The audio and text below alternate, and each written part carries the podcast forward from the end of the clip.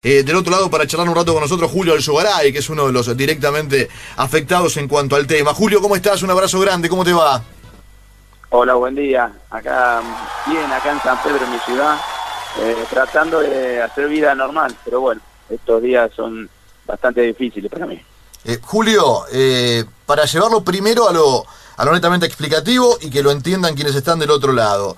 Eh, plaza asegurada para Argentina, a esa plaza, como ocurre habitualmente en Yotin, hay que ponerle el nombre, ¿sí? hay que decidir quién la ocupa, de acuerdo al selectivo establecido, vos apareces primero, ¿sí? sin embargo, ese puesto, por decisión, teóricamente por decisión técnica, por un criterio técnico, la federación se lo da a Francisco Guaraña, eh, y ahí nace, por supuesto, eh, el conflicto principal. ¿Estamos de acuerdo hasta ahí en eso?